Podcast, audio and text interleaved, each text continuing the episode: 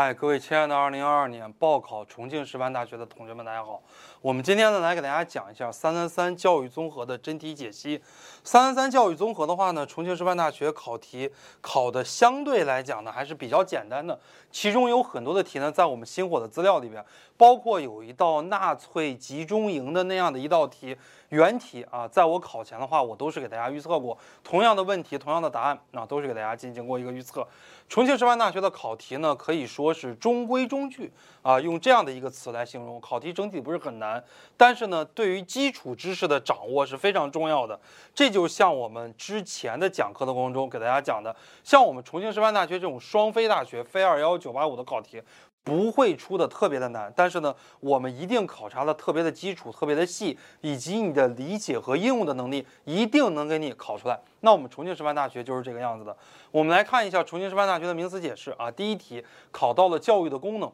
啊，教育的功能就是教育活动、教育系统对于个体社会发生各种实际作用的这种影响。啊，这里边谈到了一些作用，比方说教育的政治功能、经济功能、文化功能、科技功能等。大家也可以举一个简单的例子，简单的来写一下教育的功能就行了，也不需要写的特别的多。第二呢，我们说到了科举制啊，这个也是上课的时候我们经常讲的。什么是科举制？开科取士，分科举人，有很多的科，比方说进士呀、明经、明法、明算呀，很多很多的科。科举制呢，公元六百零六年建立，到公元一九零六年，呃，最后废止，在中国历史上长达一千三百多年。科举制，呃，如果达到这个，其实就差不多了。对于中国古代封建社会有着非常持续的影响，是我们国家三大选人制度之一，跟察举制和九品中正制并称为三大选士制度。科举制开创了庶族的一种参与政权的一种道路，扩大了统治阶级的政治基础，也有助于专制主义中央集权。那大家如果往这个方面答就可以了。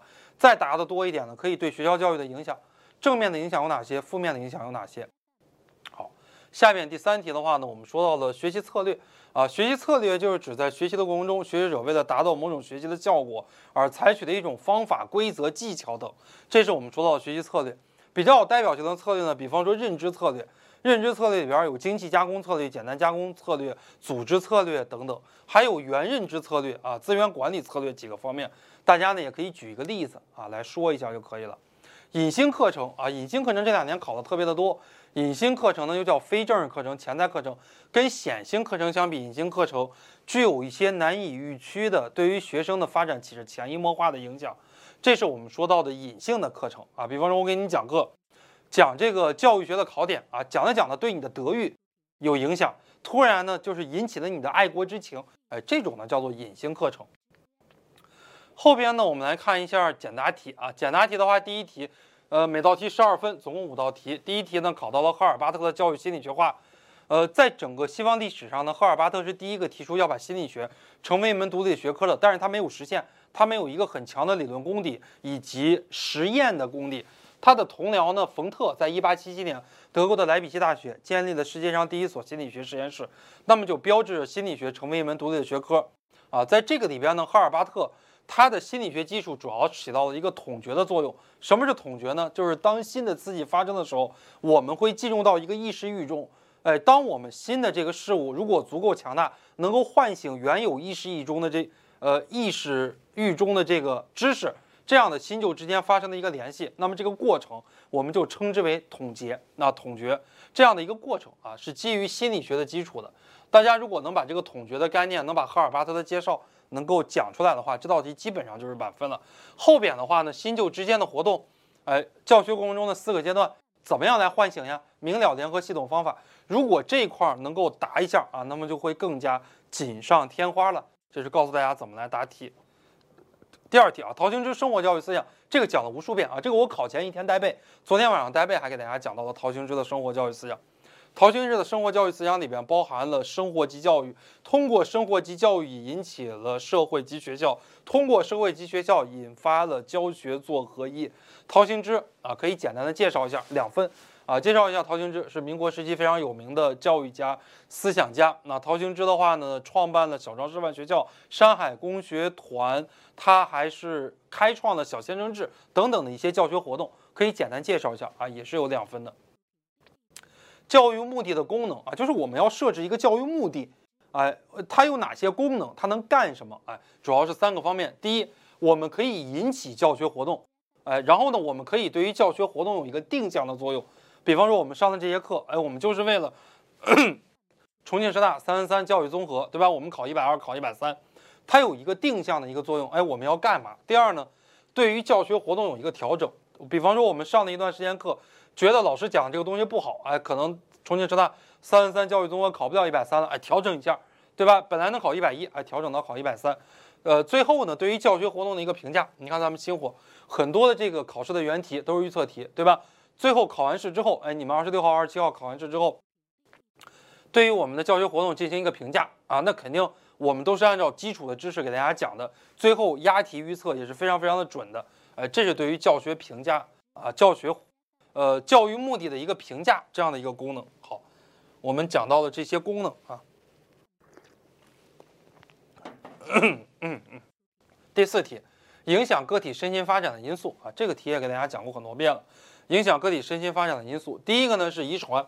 遗传为人的一切身心发展提供了可能啊。随着人年龄的增长，年龄的增长，遗传对于人的发展啊会逐渐呈减小的趋势。第二呢，环境，环境分为内部环境和外部环境。第三，个体主观能动性，个体主观能动性在人的身心发展中起到了决定的作用啊。遗传、环境、决定，如果呃主观能动性啊，如果再能写一下教育就更好了。教育在人的个体身心发展中也起到了非常重要的作用。这道题啊，如何激发学生的内部学习动机？大家一定要看清楚了，这是内部学习动机，你不要达成内部、外部都写了啊，也不要写外部，写外部就错了。内部学习动机啊，创设问题的情景，呃，提供竞争与合作啊，然后呢，帮助学生进行一些学习动机的迁移，以及形成自我效能感啊等等。内部的学习动机。辨析题啊，辨析题的第一题，我们来看一下，治愈就是教学啊，教学就是为了能力和智力的提升。呃，这道题的话呢，后半部分看似其实是挺对的啊，我们的教学，比方说我来给你们传授课程，就是为了你们智力能力的提升啊，后半句是没错的，但前半句说呢，治愈就是教学，这个是错的啊，这个就是错的，因为你首先先答一下什么是治愈啊，治愈的话就是传播知识，对吧？我们的教学。就是上课啊，老师在给你进行上课。那么治愈这样的一个途径，它不一定是教学，就是我现在给你们上课，你可以获得知识，然后你换一种方式，你参加校外活动、课外活动，或者说你参观、你参加社区其他的活动啊，你也可能获得这个治愈，不简简单单是通过教学来完成的。所以说呢，治愈的范围更大一点，教学的范围更小一些啊，这是我们说到的治愈和教学之间的一个关系啊。治愈主要是通过教学来实现的。那么治愈的实现不仅可以通过教学，还可以通过其他的途径，比赛呀、其他的社交呀，哎，都是可以获，都是可以获得的。这是我们说到的治愈啊，说到了治愈及教学这道辨析题。后边的话呢，我们看一下这道大的论述题啊，这道大的论述题二十七分，论述怎样促进个体的发展以及社会的发展。教育是如何促进个体发展和社会发展的？这道题的话，也是我经常考试中反反复复强调的一道题。这道题考察的什么呀？考察的教育的功能啊。教育的功能分成两个部分，一个是教育的个体功能，还有一个对就是教育的社会功能。教育的个体的功能可以发现自己的价值，可以发展人的潜力，对吧？可以发挥人的特殊才能啊，可以加速人的个体发展，这是教育的个体功能啊。那么教育的社会功能有哪些啊？就是我们所说的政治功能、经济功能、生态功能、文化功能，还有科技功能啊，甚至于还有一些教育促进社会流动功能啊，分为横向流动还有纵向流动。如果是横向流动，就是你通过受教育，在同一个水平层次啊来换工作流动；如果是纵向流动的话，比方说升职了、加薪了，这些呢都属于纵向流动啊。材料题第二题啊，也是最后一道题了，这是。考前我给大家预测中的一道原题，在我的空间微博里边都有发这道题啊。这个材料，纳粹集中营中啊，一个幸存的美国校长他说的一句话，就是给每个新来的教师说的一句话。他说：“哎，我们看到了很多专长的工程师，他在干嘛呀？他在造毒气，把人给杀死了。在纳粹集中营里边，训练有素的护士本来应该救死扶伤的，结果哎，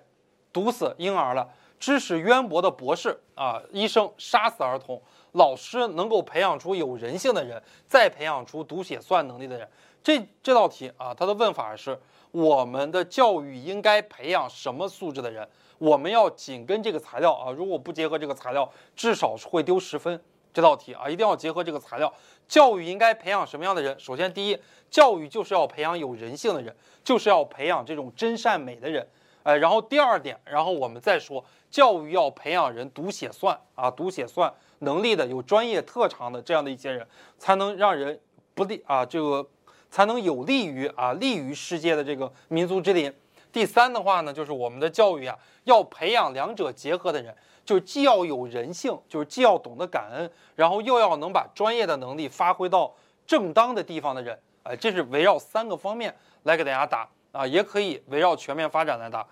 围绕创新精神实践能力来答，围绕素质教育来答，呃，围绕培养独立自主的人、发展人的个性来答也可以。但最终的一个落脚点呢是德育和智育的关系，也可以围绕赫尔巴特的教育性教学原原则来答。在德育里边有智育，在智育里边有德育，两者是不可分的。但是无论如何啊，一定要结合二战呀，呃，结合这个纳粹集中营呀。在纳粹集中营里边死了很多的人，像波兰人呀，呃，死了特别特别多啊，波兰的这些人，那死犹太人也死的特别的多，死了这么多人的话呢，杀死他们的并不是说平民杀死的，而是那些训练有素的人，那些平时被我们所尊重的那些医生呀、博士呀，哎，那些，哎，一些包括一些有工工程师呀、科学家呀这些人，哎，杀死的。为什么我们讲，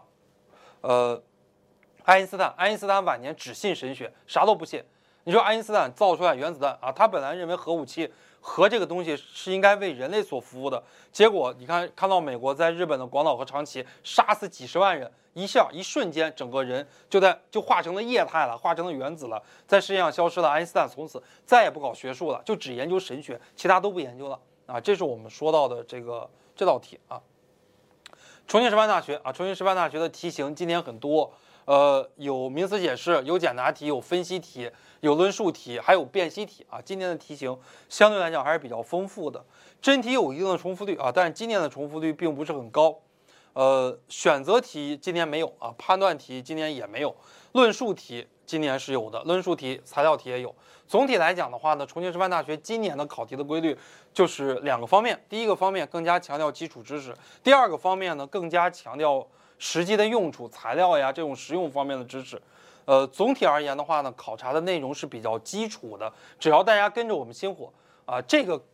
考到一百三，考到一百四，问题应该不是很大。只要你正常的写了，你写的内容老师也能正常的看到了，呃，应该问题不是很大。那我们关于考题的分析啊，我们就给大家讲到这儿。二零二一年十二月二十七号晚上七点半啊，在我的微博有考后指导课。大家报的这个学校呢，非二幺，非九八五，相对来讲初试过了就赶紧准备复试。大家进复试有心火押题押的这么准啊，进复试一定是个大概率事件，一定要早点准备。最后呢，复试的时候千万不要被刷了，因为你被刷了的话，你第一志愿考的是非二幺九八五院院校，你很难再去调剂了，基本上不太可能调剂了，你只能孤注一掷来考重庆师范大学了。那我们的考题分析课就给大家讲到这儿，谢谢大家。